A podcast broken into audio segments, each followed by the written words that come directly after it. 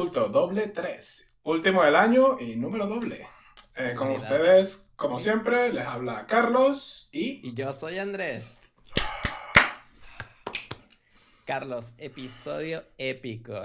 Espero que ya nuestros seguidores que estaban por Instagram se hayan conectado al streaming de YouTube.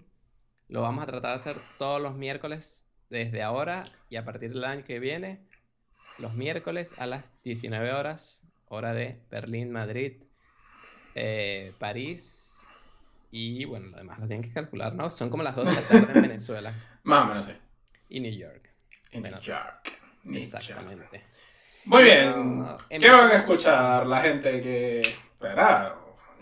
¿De qué les vamos a hablar? Venga, venga, emoción, ánimo. ¿De qué le vamos a hablar? Le vamos a hablar de el síndrome del impostor. Lo hemos estado anunciando por Instagram desde hace tiempo, el síndrome del impostor. Carlos tiene experiencia personal. Me pasó hoy, hoy mismo me di cuenta que yo tengo síndrome del impostor. Muy bien. Pero ¿sabes quién no es un impostor? Nuestra intro. Ah, ¿por qué? No. y Carlos. Ahora sí, venga.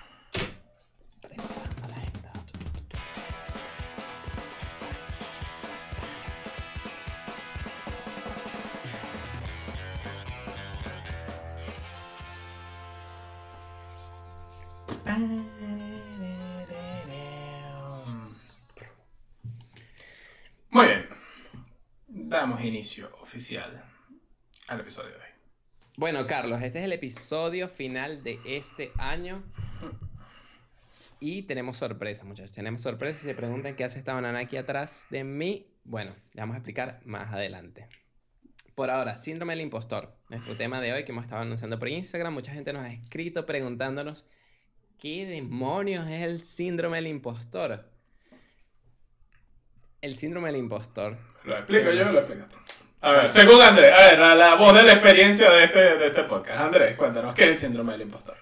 El síndrome del impostor es que cuando tú tienes una habilidad, eres bueno para algo y lo ejecutas bien, cuando te alguien te confronta, te pregunta, mira, tú sabes hacer eso, tú le dices, oh, más o menos. No le dices, soy el mejor, soy un experto, puedo hacerlo, sino estás dudoso. Y cuando estás ejecutando la tarea, si alguien te, por ejemplo, te manda a hacer una obra de arte y la estás pintando, tienes el miedo de que tu trabajo va a ser feo, de que la gente no le va a gustar, de que te van a rechazar, de que te van a despedir, que la gente te va a odiar, tienes miedo a que lo que haces no es bueno. Es mi, concepto. Eh, a ver, no solo va más allá, o sea, yo creo que también va más allá de eso. Y que, o sea, es una sensación de que en cualquier momento alguien va a llegar y te va a decir, mira, que, que no, que o estás votado, o esto que estás haciendo es una mierda, o, ¿sabes? Es eso, es una sensación de que en algún momento alguien te va a decir que no eres tan bueno como crees que eres, o si no crees que eres bueno, que alguien va a llegar y te va a decir efectivamente, mira, que, que no sirves y que te tienes que ir. Cosa que nunca pasa. Y para hacer o sea, para tener el síndrome de impostor tienes que ser bueno en lo que haces. O sea, no, es que... No, no, a ver, a ver, a ver, no, no tienes que ser bueno, tienes que ser medianamente competente. O sea, en el sentido de que no tienes que ser el tope de, de, tu... O sea, no tienes que ser el mejor de tu oficina. Pero, o sea, ya el simple hecho de que estés haciendo un trabajo y sientas que en cualquier momento tu jefe va a venir y te va a decir que estás votado porque no estás haciendo lo que crees que deberías estar haciendo, no sientes que tu trabajo sea suficientemente bueno para la empresa o que no estás dando las soluciones a tiempo o cosas así, pues eso ya es síndrome del impostor. No, no es relacionado a tener éxito necesariamente, sino simplemente a tener un cargo, tener una responsabilidad o, eso. ¿Y cómo lo diferencias entre ser mediocre y tener síndrome de impostor. O sea, como yo sé que mi trabajo es chimbo, que a nadie le gusta, en verdad, y cuando sé que en verdad mi trabajo sí es bueno, pero tengo el síndrome del impostor. En que tu jefe no llega y te dice que estás votado, efectivamente. a ver, si tu trabajo es mediocre, o sea, si tu trabajo está mal, alguien te lo va a decir en algún momento. El problema está en en que siempre sentimos que ese día va a llegar y no nos damos cuenta de que es que en realidad nuestro trabajo no está mal. De que en realidad sí somos competentes y sí nos merecemos la atención que nos están dando, sea mucha, sea poca, sea... Si está bien merecido, si es, si es legal, si es legítimo. Y si tu jefe te despide y te dice que tú no sirves, y en verdad sí sirves y eh, tu jefe te despidió por otra razón, pero te dijo eso, podrías ir teniendo el síndrome del impostor. Que la cura del síndrome del impostor no es que llegue tu jefe te despida, obviamente. claro, como tienes síndrome del impostor, te va a votar para que ese un síndrome. Claro, porque tú lo estás poniendo como que tú no puedes controlar eso, sino que depende de los demás. O sea, si alguien me dice que soy malo, soy malo. Y ya no soy, ya no, no, no podría decir que tengo el síndrome pero, impostor porque pero es que el síndrome del impostor es el miedo a que te digan eso. O miedo a lo, o sea, miedo a que, a que pase exactamente lo contrario, a que te digan que eres bueno, pero, o sea, como por quedar bien, o, o porque los demás no saben evaluarte suficiente. Entonces crees que no te mereces lo que te están diciendo. O sea, crees que no está bien merecido que te digan, mira, sí, que lo has hecho muy bien, que, que está muy bien. Bueno, yo tengo un ejemplo, un ejemplo de la vida cotidiana. Quiero comentártelo y que tú me digas si ese caso sería síndrome del impostor o no. Un compañero de la oficina que resuelve todos los problemas que yo le pongo. O sea, le digo, mira, necesito que hagamos esto de esta manera y no, tengo una solución. O sea, solo aprender el problema y lo que yo haría, pero no tengo una solución concreta. Siempre lo soluciona. Pero cuando yo hablo con él, él dice, no, yo tengo aquí demasiado tiempo echando carro y es casi que el, que más trabaja, el que más tareas termina a tiempo y hace como que el doble que cualquier otro. Y dice, no, lo bueno es que yo gané fama hace tiempo cuando estaba en otro proyecto y ya el jefe me conoce y ya yo puedo pasar un día sin hacer nada y la gente cree que estoy trabajando. Pero en verdad trabaja infinitamente demasiado. Pero él piensa que no. O sea, él piensa que él podría trabajar muchísimo más y no lo hace. Y piensa que como él no se graduó de la universidad y los demás sí, que él no es tan bueno. En ese caso, ¿tiene el síndrome del impostor o no? Mm, por una parte me parece que sí, por otra parte me parece que no. O sea, creo que alguien con el síndrome del impostor no llegaría y diría, ah, yo puedo dejar de trabajar un día y aquí no pasa nada. O sea, porque ya tienes confianza en tu trabajo. O sea, ahí ya sabes que no van a venir y te hagan despedir porque sabes que vales. O sea, sabes que lo que produces vale un día que digas, hoy me va a echar aire en los juegos, ¿sabes? o sea, por eso se necesita confianza. cuando hablas con él, él no dice nunca que él, por ejemplo, es un arquitecto del software, él nunca te dice que él podría o sea, que él es bueno. Él nunca dice, yo soy bueno, soy un experto. Nunca lo dice. Él, dice que él no es experto. Siendo que para nosotros es el experto. que, podría ser también que, que tú cuando sabes tanto, sabes que hay mucho conocimiento que tú no tienes y entonces dice, bueno, como yo no lo tengo, no soy experto. Pero hay gente que sabe menos y como sabe menos, no sabe que hay más, dice que son expertos porque ellos saben todo lo que conocen que podrían saber. ¿Sabes? Sí. A ver, maneras de detectar a alguien con el síndrome del impostor que yo creo que no fallan. Eh, si le dices a alguien, o sea, tú miras el trabajo de alguien y dices, coño, esto está rechísimo y tal, y lo primero que llega y te dice es como, no, pero es que aquí en este punto exacto no está tan bien, porque esa gente que duda de su trabajo. Esa gente que está como, no, esto no está tan bien como debería estar y tal. O sea, es una manera... Sí, por ejemplo. O sea, la gente que es muy perfeccionista... Nunca, o sea, cuando eres muy perfeccionista, no solo porque seas muy perfeccionista, sino cuando tienes altos estándares para ti mismo. Porque nunca crees que tu trabajo está bien. O sea, siempre es como esto no es suficientemente bueno y al sentir que no es suficientemente bueno, sientes que va a llegar alguien en algún momento y te va a decir que en realidad no es suficientemente bueno, tal cual como lo has oído toda tu vida. Ok, eso me pasa mucho aquí eh, con mis compañeros de trabajo, la mayoría, por no decir casi todos, son así. Ok, esa es la primera forma. ¿Y la segunda? La segunda es cuando man, cuando mandas a alguien, ni siquiera cuando mandas, cuando le preguntas a alguien si puede hacer algo y como que, o sea, mm, no sé, sabes, como que lo duda, pero hay como dos maneras de dudarlo. Está el como el me da ladilla, búscate a otro, y como el de inseguridad, ¿sabes? Es que no sé, es que no sé esto, es que uno, ¿sabes? Ah, de que le da miedo hacer la tarea. Eso. Ok. Yo creo que esa también es otra manera de detectar, porque no se sienten capaces de hacer algo que no sea exactamente lo que han estado haciendo siempre, por miedo a cagarla, o sea, por miedo a demostrar, o sea, por miedo a que se demuestre que en realidad no saben tanto como, como se cree. Por miedo a que los descubran. Exactamente. Yo creo que esas son dos maneras de detectar gente con síndrome de, de impostor. O incluso dentro de ti mismo, o sea, también sirve de, retrospección. De plan, si a ti cuando te dice, mira que necesitamos hacer esto y tal, tú dices, no, pero es que, es que no sé, fulano tiene más experiencia y tal, ¿sabes? Arriesgate, di que sí. Porque si dices que sí, dices, mira, déjalo claro. Yo de esto no sé mucho y tal, voy a ver si puedo. Cuando dices eso, ya la otra persona no está esperando que lo hagas perfecto porque ya sabe que no, no eres la persona indicada. O sea, no que no seas la persona indicada, sino que no tienes los conocimientos necesarios en este momento. Y segundo, si lo haces y te sale bien, te va a dar más confianza para hacerlo la siguiente vez y la siguiente vez y la siguiente vez y la siguiente vez. ¿Te ha, ha pasado eso en la vida cotidiana? O sea, ¿crees que has tenido el síndrome del impostor en algún momento? Y Carlos llegó a la luz. Eh, me he iluminado. Eh, sí, muchas veces. Oh, no sabía. Mira, Mera Victoria dice que me parece muy interesante. Y que revises el Instagram ahora mismo.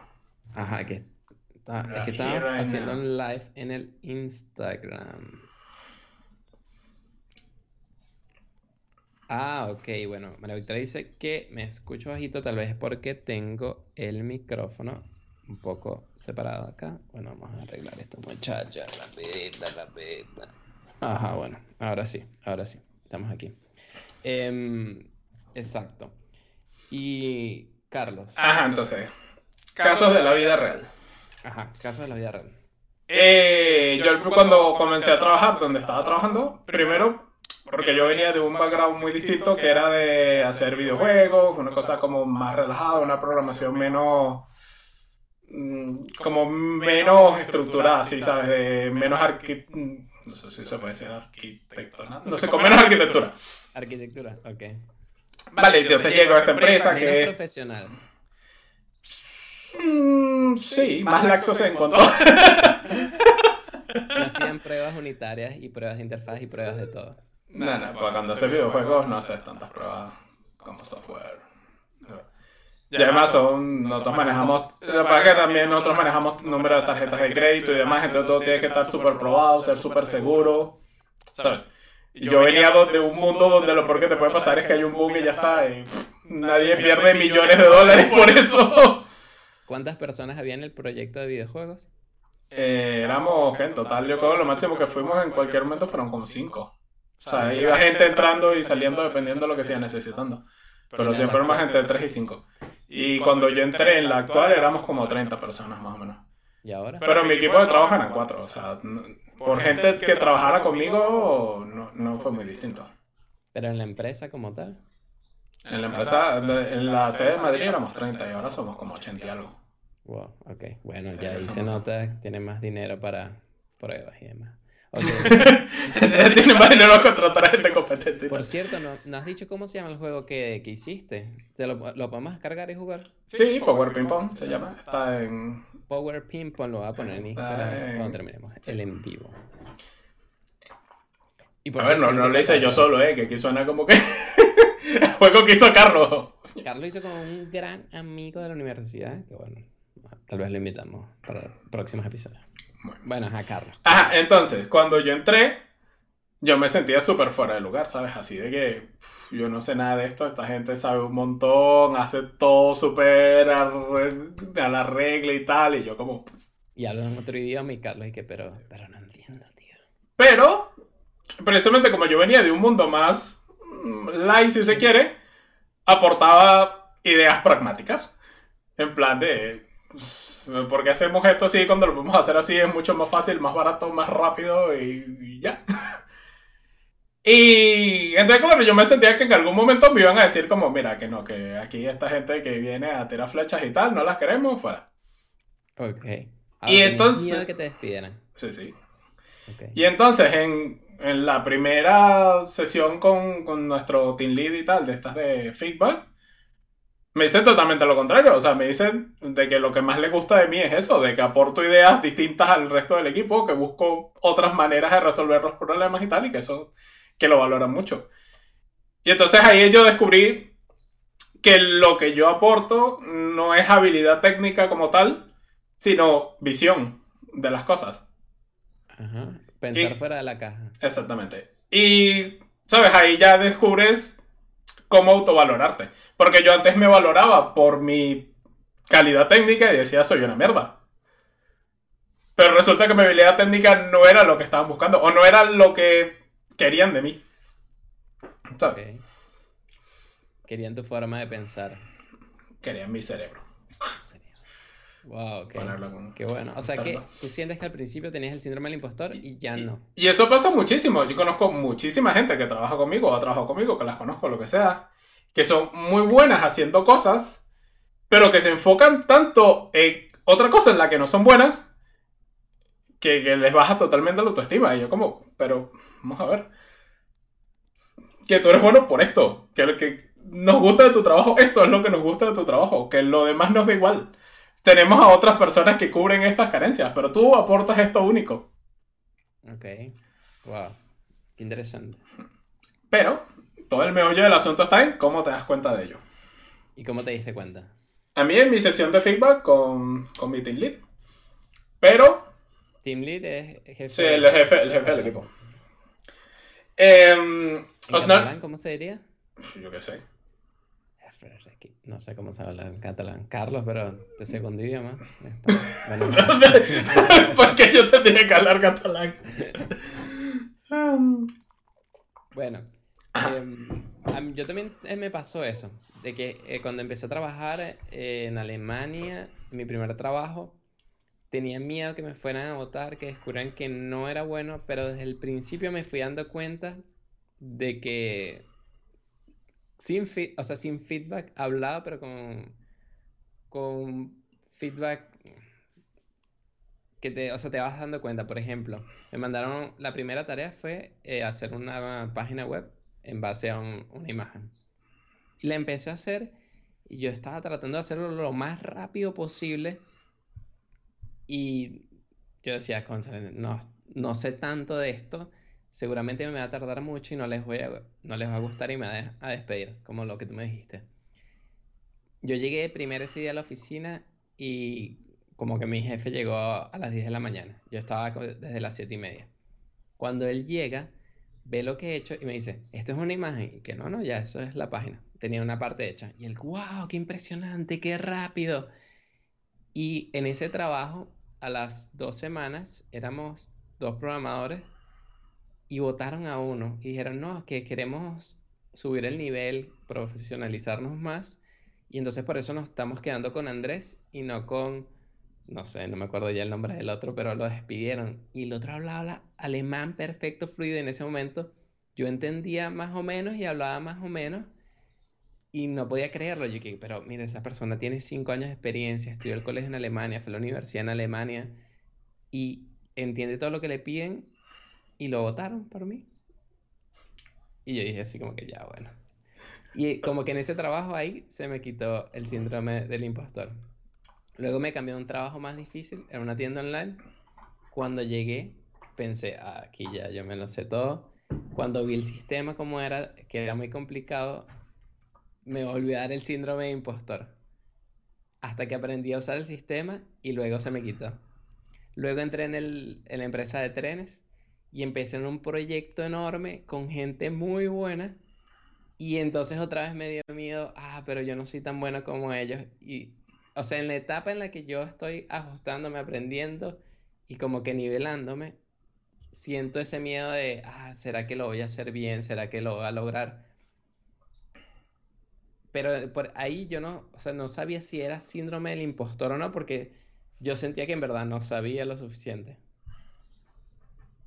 Pero te digo que me pasó hoy, porque hoy hablando con ese compañero que te dije que es muy bueno, que resuelve todos los problemas, le estaba comentando que yo sé usar una herramienta de programación. Y le dije, bueno, y porque yo sé usar esta herramienta, hice como que entre comillas, pero entre comillas no, yo la sé usar muy bien, soy un experto en eso, pero yo mismo hice entre comillas porque como él no confía en sí mismo, yo dije, bueno, pero si él es, yo considero él el experto y él dice que no es experto, yo no puedo decir que yo soy experto. Y entonces, Oh, sí. por estar con él, me hizo dudar a mí. ¿Sabes? Es como una duda transitiva. Como que si el que tú consideras es tu maestro dice que él no es maestro, tú tampoco puedes decir que eres maestro, algo así. Pero.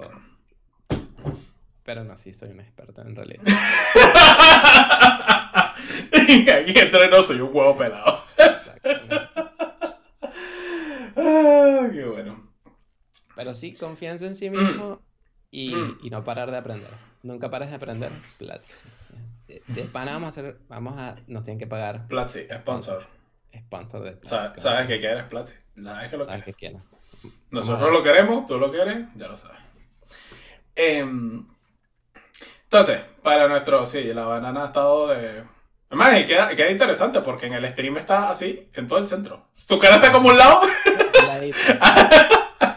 Andrés en realidad no importa. la- el capur es el...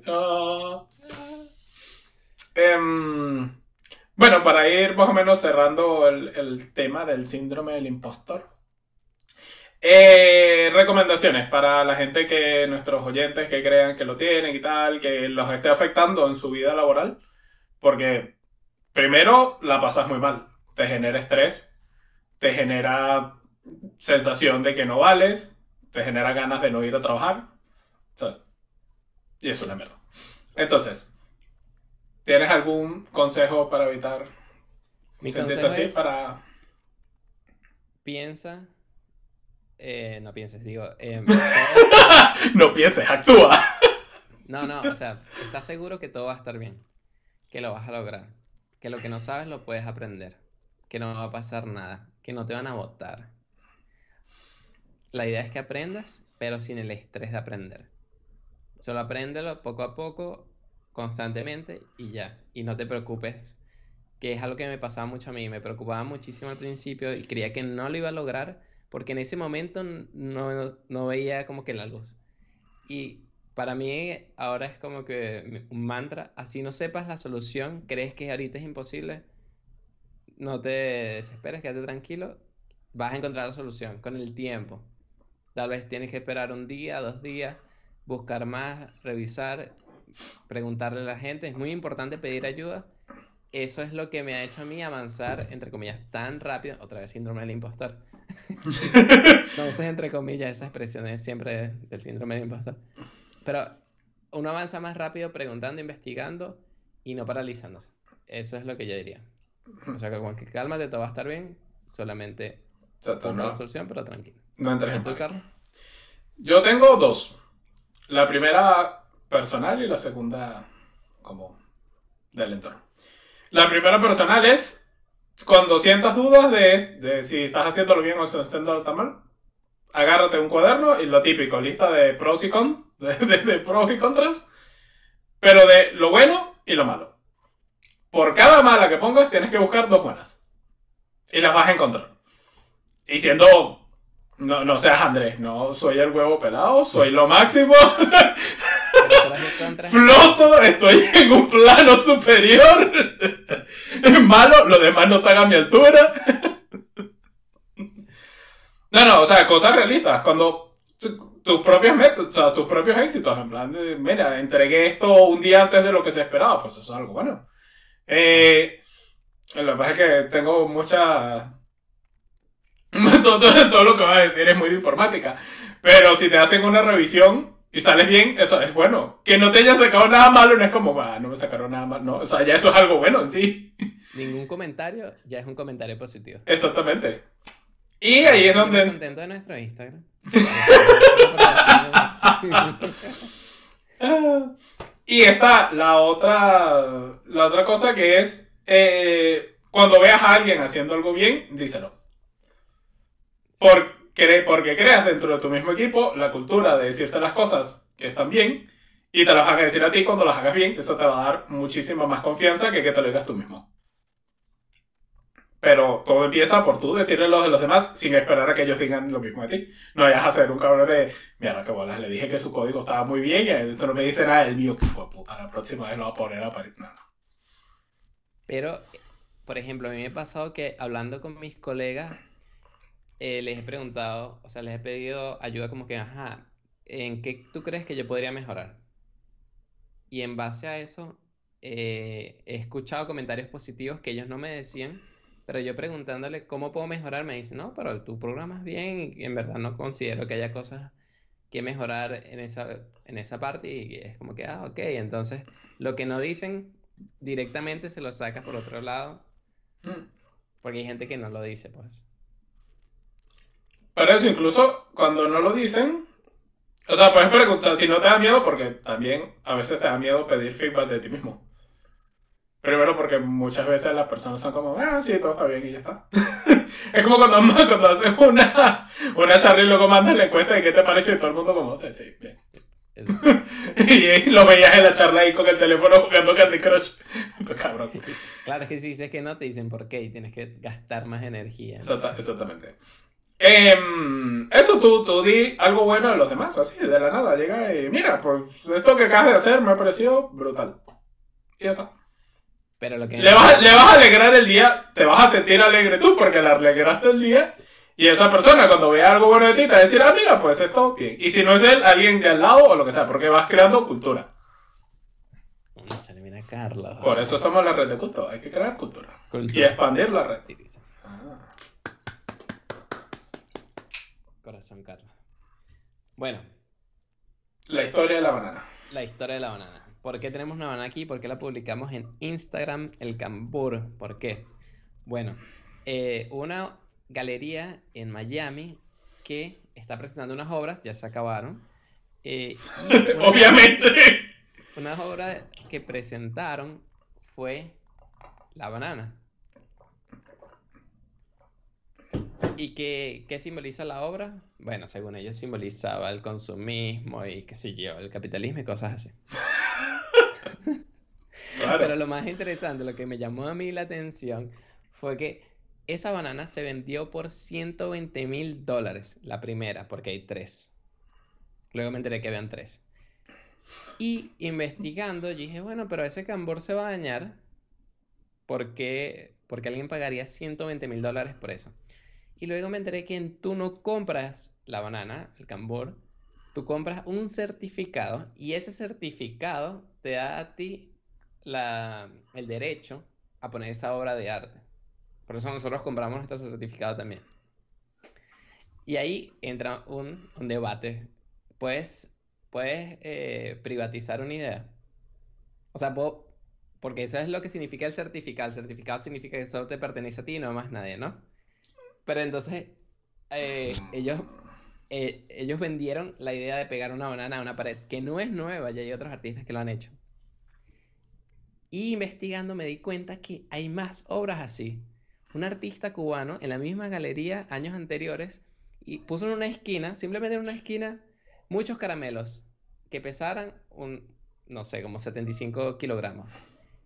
Y eso también lo vendieron y entonces él explicaba que no, que eso explica el amor porque él tenía un novio que se murió de sida y él pesaba 75 kilogramos, entonces la obra de arte, arte con los caramelos eh, tenía que pesar siempre 75 kilogramos y él también lo vendió, pero tú no te comprabas los caramelos que estaban ahí, todo el mundo podía agarrar caramelos en la, en la galería. Tú comprabas era el certificado que te permitía a ti poner en cualquier esquina que tú quieras caramelos que pesaran 75 kilogramos y ni siquiera, ni siquiera eran que eran unos caramelos específicos, caramelos random. Ese tipo de, entre comillas, arte, síndrome de impostor, eh, me muy raro y, no sé, pirata, pero se viralizó.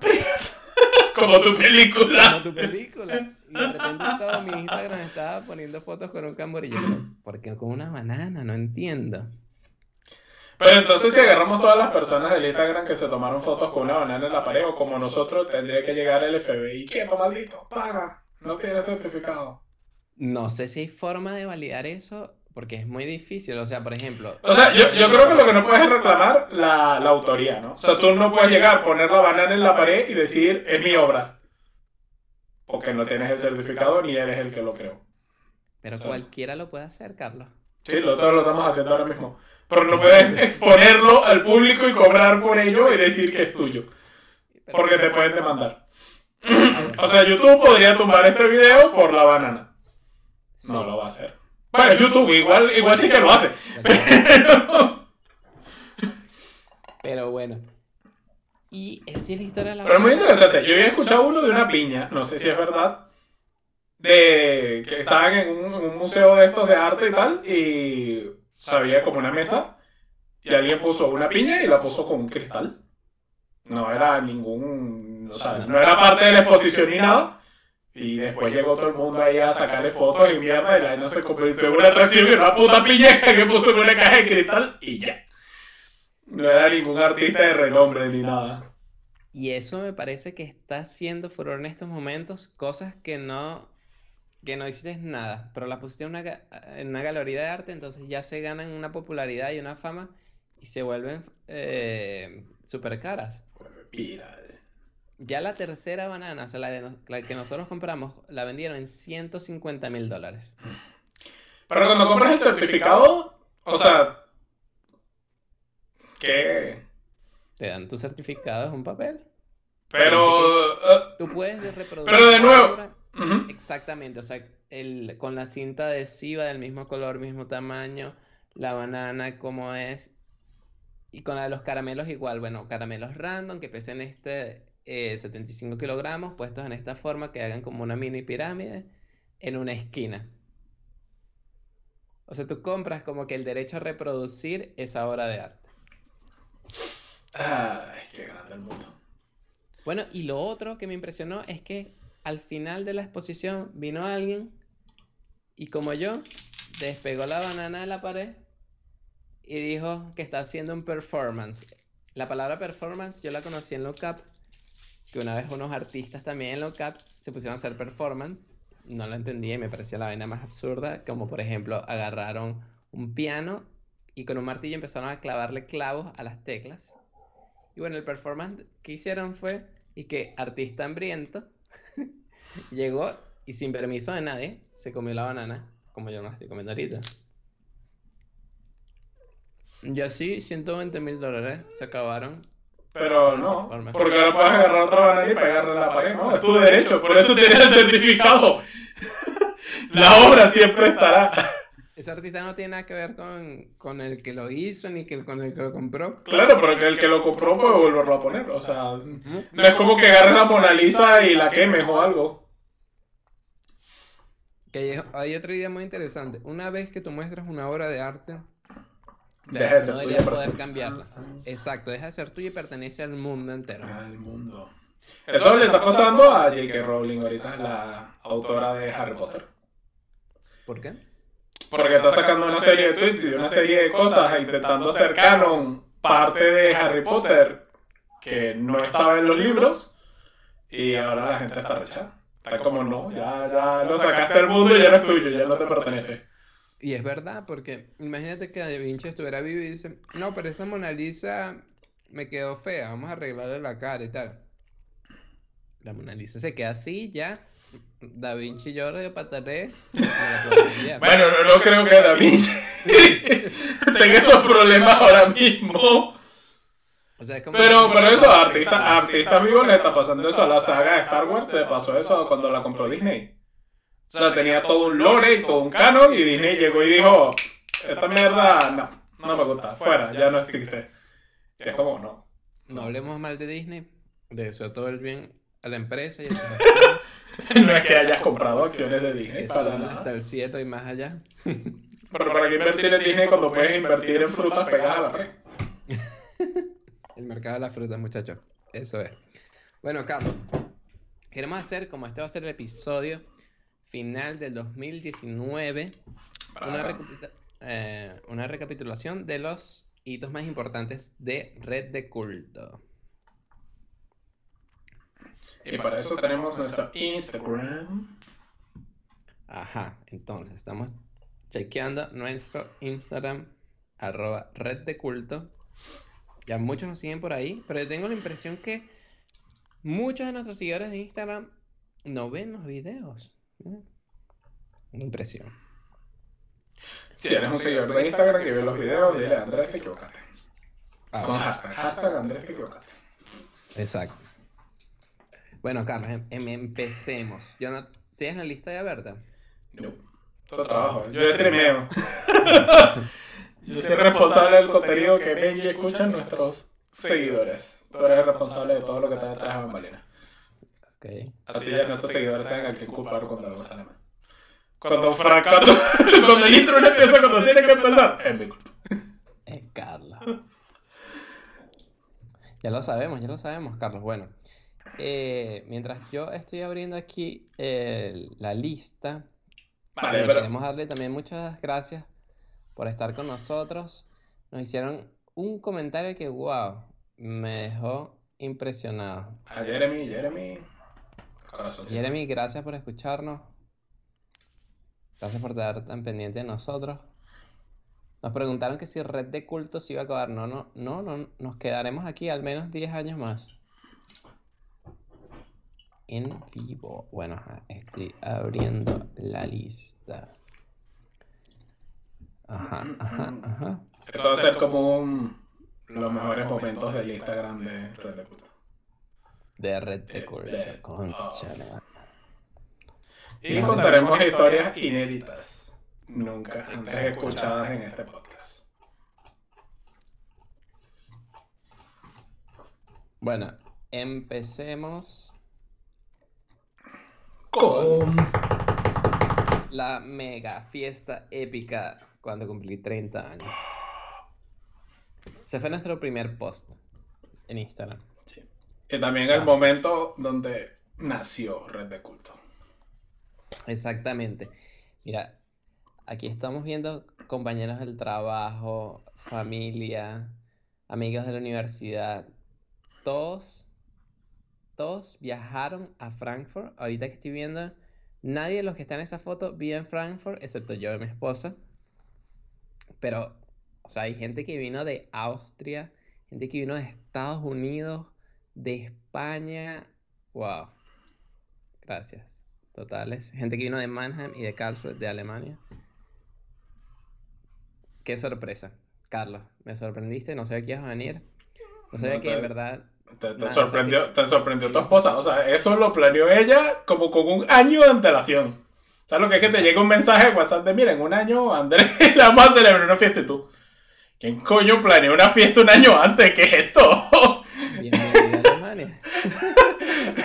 En mi país la planeamos como con 10 minutos, nene, así, marico, y si hacemos una fiesta en casa de Andrés, venga, sí, yo me llego, yo llevo el ron, yo llevo el hielo, yo llevo, y ya está.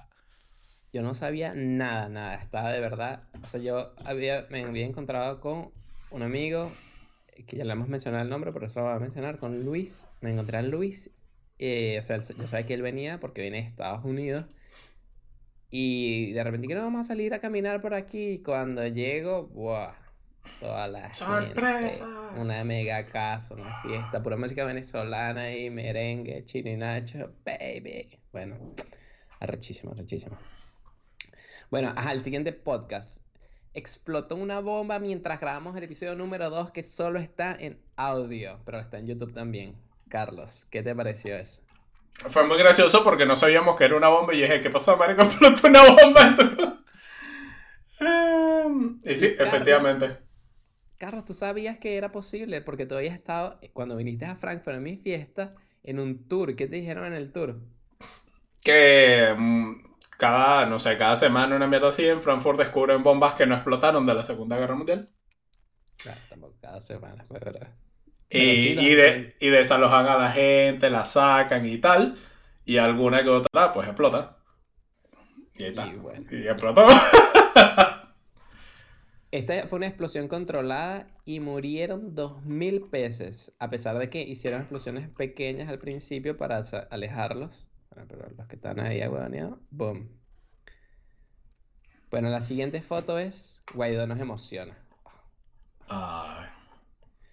Conchale, ese día, chamo. Ese día yo estaba tan contento. Yo que sí, por fin salimos de este peo, no, ay, qué bueno. Coño, ¿dónde te Guaidó? Y había un chino en la oficina que le apoya al Partido Comunista Chino. Y me dice, claro que no, Andrés, eso no van a sacar a Maduro. Y yo, cállate que sí. Y me dijo, apostamos 5 euros. Y yo, fuego. No, pues esto no hay nadie bien. Bueno, perdí mis reales, perdí mis reales. Ya. Ah, Esto es lo que da por la libertad de Venezuela, 5 euros, Carlos. No salimos de Maduro. Coño, pero hay que plata. Mira, Carlos, ¿cómo te sentiste en ese momento? Marico, yo tuve feo. Tú sí, Lo- ya te sabía. O sea, para mí eso y el reencuentro de Chino y Nacho fue como el, el top de, de la vida de Guaidó. Conchale, vale. Marico, y, y yo, o sea, me despierto cuando voy a trabajar y me llega un mensaje, Marico, que Guaidó sacó a Leopoldo y ven. Y yo, what the fuck, que están los militares, Fuerteventura, una vaina, que la Carlota y verga. Y yo, Marico, que se va a aprender el megapeo. Y no, no se aprendió nada. En ese momento te entran unas ganas, una, un patriotismo y que, que, bueno, buscando pasajes a Venezuela, lo que sea, no me interesa nada. Y bueno, después vimos que, Que no. que no llegó a nada. Bueno, Siguiente. después Avengers Endgame. Seguimos Endgame. tristes por Iron Man. ¿Qué te pareció? Final de una saga I'm del Iron MCU. Man. A mí me gustó y mm, lo, lo dije en el programa y lo volveré a decir de nuevo. Yo creo que esta es de las cosas que las futuras generaciones van a decir, mierda, yo hubiera querido haber estado cuando estrenaron Avenger Endgame. Y no, no lo están, porque acaban de nacer. Bitches. En 18 años nos veremos. Bueno, Carlos. Siguiente. Luego, por el, por el fanseo, agarré estaba pasando por el mercado y me encontré ese pedazo de carne. Y "Ah, ¿dónde es esto? Y bueno, tuve que comprarlo. Lo compré nada más para el Instagram. La carne se ve súper sabrosa. Pero, muchachos, debo decirle, no me gustó como sabe. No quedó bien. Capaz la cagué y la cociné mal, pero no valió la pena. Terrible. Como es muy gruesa, no se cocina bien, la metí en el horno. Capaz eh, la dejé mucho tiempo ahí. No Para sé, que la idea, si te vas a comer un trozo de carne así, car. Gar, ¿Cómo le gusta? Tienes que, que no lo puedes cocinar mucho, o sea, tienes que que se cocine por fuera, pero por dentro tiene que quedar crudo. ¿Y comes carne cruda? sí. Bueno, ¿Que la carne se come así? cruda. Por dentro. Lo escucharon en Red de Culto, muchachos. Y Carlos se Esa gente que pone la carne hasta que se vuelve ahí una suela de zapato, eso no come carne. Claro. Es verdad, es verdad. Venga. Se ha dicho la verdad. La Next. siguiente, la aplicación que envejece. ¿Vieron a Carlos como un viejito repartiendo dulces a los niños? Bueno. Yo aquí esto me lo tomé de personal, ¿eh? Te habíamos hecho una promoción, la lanzamos con mi persona ahí, todo sexy ahí, con un montón de caramelos y tal. Nadie le para bola. Me ponen todo viejo, feo ahí. ahí, Y ahí, venga. Vamos todos a participar. Caramelos gratis. Debo No, decir no, que no, daddy issues. Hay Daddy issues. issues. No, no sabemos si nuestra seguidora tiene daddy issues, pero bueno. A nuestra seguidora es un amor también. La queremos. Increíble, increíble. Yo pensé que nadie se le iba a ganar tan rápido y a los 30 minutos de haber puesto la publicidad, se lo ha ganado. No le dio chance a más nadie, solamente un comentario, ya, ahí está. La respuesta correcta era España, Estados Unidos, Alemania, Holanda, Venezuela, Argentina e Irlanda. Wow. Y bueno, y Carlos ahí como una pasita. Bueno, siguiente. La historia del concurso más dulce del podcast, ya lo hablamos. Hablamos con Neomar Hernández. Carlos, ¿qué te pareció eso? A mí me gustó, deberíamos volverlo a hacer. Fue una muy buena conversación. Es uno de los episodios más vistos de Red de Culto, que no está en el canal de Red de Culto, irónicamente. Pero sí, recibimos un montón de feedback positivo y tal. A la gente sí que le gustó. Yo creo que volveremos, Volveremos en el 2020 a hablar con Neomar. En ese episodio hablamos de la Venezuela del futuro, cómo va a ser Venezuela en el 2030, por ejemplo. 2040. Bueno, después hablamos con Carlos, nuestro amigo que trabaja en Disney y escribió un libro. Carlos, ¿qué te pareció cuando fuiste a Disney? Bueno, ya sabemos que a ti no te gusta Disney. ¿Tenemos un episodio sobre ello? Sí. Ah, no, no lo tenemos. No lo tenemos porque tal vez se el Episodio. Terrible, secreto. Terrible. Deberíamos ir dejando pistas por ahí para encontrar el episodio secreto de Red de Culto. Exactamente. Bueno, Y por cierto, el- en resumen, yo soy un hater de Disney y Andrés es un super lover de Disney. Y ya está. Por eso Andrés, por eso Andrés se compra acciones y yo digo que la caga con Star Wars. ¿cómo se llama el libro que escribió Carlos? Eh, Guardianes de Terra. ¿Se puede conseguir en Amazon? Seguramente. Seguramente. Recomendado. Si quieren, tienen más interés, escríbanos. Es muy bueno. Bueno, y nuestro cambur, ya me lo comí. Por eso lo habíamos colocado en el Instagram para contarles la historia de el cambur o la banana. Ya me queda nada, un pedacito. ¿Mm? 120 mil dólares, ¿valió la pena? Sí. Para poder reproducir. Ya tienes el derecho a pegar cuantas bananas quieras de la pared y comértelas. Exacto. ¿Y si pego una banana de carne? Es un bueno, si te dejan pegar a la pared. Ah, si no haces un glory hole ahí. No sé qué es un cortijal. Tarea. Pongan que Google glory hole. Esto no es seguro si lo no lo haría. Sí, no, yo no lo haría con nadie alrededor. No sé qué es, pero lo está recomendando Carlos. Tiene algo que ver con una banana y una pared. Tú. Más o menos, sabes por dónde va la cosa. Ok. Bueno, Carlos, predicciones para el 2020. Vamos a tener nuestro primer live con más de 10 personas al mismo tiempo. En el 2020. Sí, año que viene. Más Un live. Ok. Ok. En este momento, ¿cuánta gente nos está viendo? Una. Uno. O sea, tenemos Ah. que crecer 20 veces más. 10%. Ok. Bueno, es posible, es posible. No descansaremos, muchachos. Bueno, ¿y qué, cuál es tu predicción? Tu predicción para el 2021 es que vamos a tener live con más de 10 personas. Sí. Ok, ¿tienes otra predicción? Mm, No. ¿No? Ok. ¿Cuál es tu predicción? Mi predicción para el 2020. Para el 2020, eh, o sea, me refiero, cuando se acabe el 2020, ya no está Maduro en la presidencia. Oh, se ha dicho, ¿eh? Lo escucharon Ajá. primero en Red de Culto. Escuchando en red de culto, cuando pase, muchachos, este video pónganlo en Twitter, Instagram, retweet. Va a ser así. Hay informaciones, ya se sabe. Bueno, no digan que no lo dijimos. De culto, bueno, bueno. Tiene sus ventajas escucharnos, muchachos. Ya ten- tenemos conexiones con los masones. Ya descubrí que tengo amigos masones. ¿Eh? ¿Eh? ¿Mm? ¿Aplicaste? No, porque primero estaba buscando la recomendación. Pero bueno, ya, ya la tengo. Bueno, muchachos, fue un gusto acompañarnos. Gracias por acompañarnos, por escucharnos. Por un año más.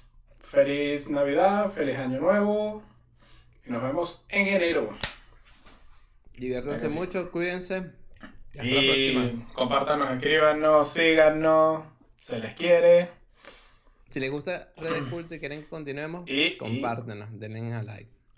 Y si tienen síndrome del impostor y quieren que nos sirvan, escríbanos y nosotros le daremos un comentario positivo. Ni te conocemos, pero vamos a buscar algo bueno de ti y te lo vamos a decir. Exactamente. Muy bien. Chao. Chao.